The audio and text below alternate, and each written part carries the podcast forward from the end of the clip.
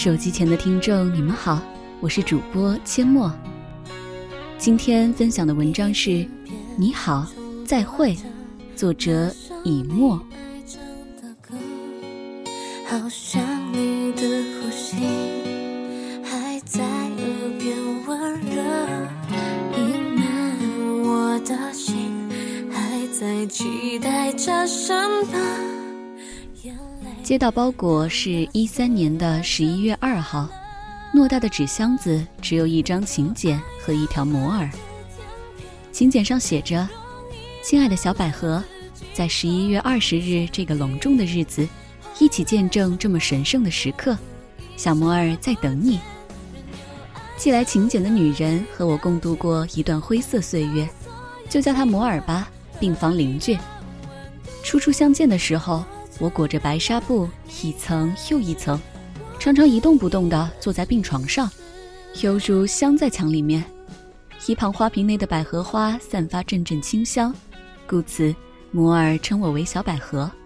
后来我知道，摩尔是一种女士香烟。那首你爱唱的歌，好像你的呼吸。说到他住院的原因，那就是他从自个儿三楼的家跳了下来，福大命大，只摔成了半骨折。而我认为，他不光摔成了骨折，同时还存在脑震荡。譬如，他经常说他有个爱他到死的男友，碍于身份不敢提及结婚，可我却从未看见真人。有一天，我们聊到身世的时候，他却黯淡下来。我是孤儿，至于八岁以前。摩尔根本不管我的反应，此时的他像极了我每天傍晚回家途中遇见的丢垃圾的妇女，而我扮演着垃圾桶的一角。小百合，我今年二十六了，可是他比我大十八岁，那有什么关系？我觉得他不喜欢我，那有什么关系？他是我养父，那。有关系了。其实我并不是不小心摔的。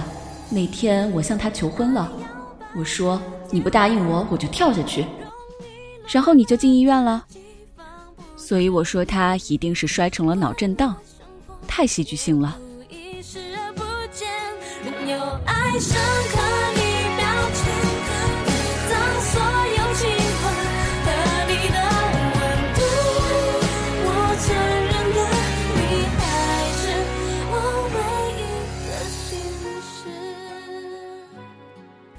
我的眼睛半个月后拆封，摩尔坐在床边，紧张地拉住我的手，以让我不至于过分害怕。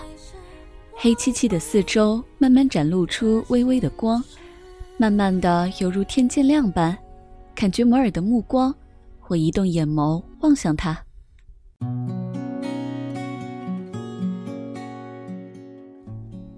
摩尔跟我想象中的不太像。想象中的他应该是染了一头桀骜不驯的头发，画着酷似熊猫眼的妆容，再来十几个耳洞才对。可眼前的他，一头黑直长分散滑落两肩，素净的脸庞，纯情的眼神望着我，我一时间不能接受。没等护士小姐放下纱布，我便一个箭步冲到摩尔床上，抓住他的香肩来回晃动。你五颜六色的头发呢？头发呢？你霸气的妆容呢？妆容呢？你千疮万孔的耳洞呢？耳洞呢？护士小姐在一旁呆若木鸡。快把这个疯子拉开！摩尔叫嚣。然后我被两个护士小姐推倒在床，一个摁左手，一个摁右手，动弹不得。荣护士走后，我瘫躺在床上，扭过头对摩尔说：“我要是那个男人，像你这么激荡的女人，怕是不敢娶。”摩尔看也不看我，假象，假象。我想起，当我的眼睛蒙上纱布的时候，什么都看不见，只能凭声音去揣摩跟判断。古语“眼见为实，耳听为虚”，在所有铿锵复杂的关系里面，难免世俗，其余的情感显得渺小。这种滋味确实不好受。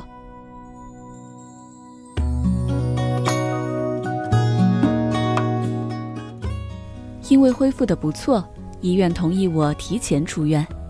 出院前一天夜里，摩尔把我拉到医院的厕所，他悠然自得地给自己点燃一支烟。小百合，这是我抽过最喜欢的味道。小百合，我结婚你一定要来。虽然他还没有答应，虽然他现在还避着我，虽然我不知道到底有没有那么一天。小百合，我也想过找个真心爱自己的人结婚生子算了。可如果嫁给了自己不爱的人，就这样平平淡淡过一辈子，你愿意吗？小百合。他修长修长的食指和中指之间夹着一支麻棕色的女士香烟，望着燃烧均匀的烟身，他凑近嘴吸了一口，吐出一圈一圈的烟雾。他说：“小百合，它就像这支烟，处处吸入口中是轻柔和顺畅，流转在肺里后有丝丝的清甜，等到全部气味散尽，也有薄荷存在过的味道。”他说：“小百合。”我再也记不住其他香烟的味道。我见他手上的烟被火焰燃烧殆尽，一点一点变成灰烬，随风四散无寻。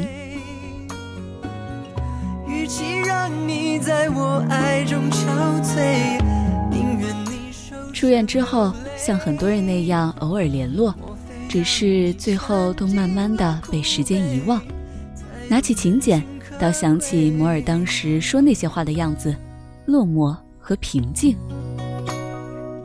十一月二十日的时候，摩尔的婚礼因为种种原因没有亲自送上祝福，我也至始至终没有见过他口中的中年大叔。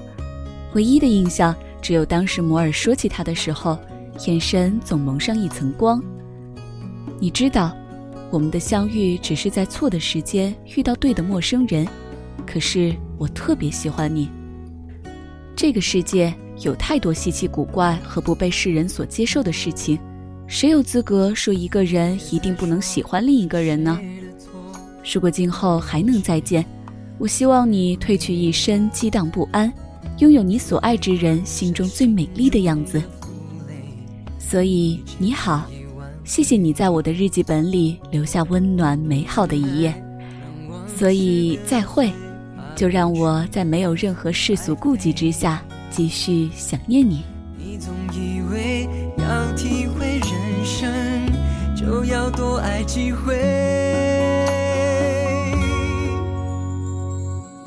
与其让你在我怀中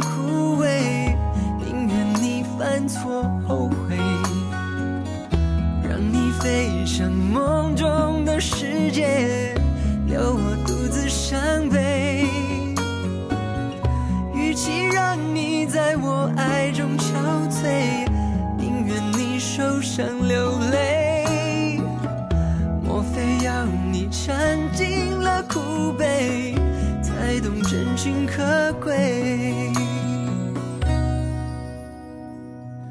莫非要你尝尽了苦悲，才懂真情？可贵。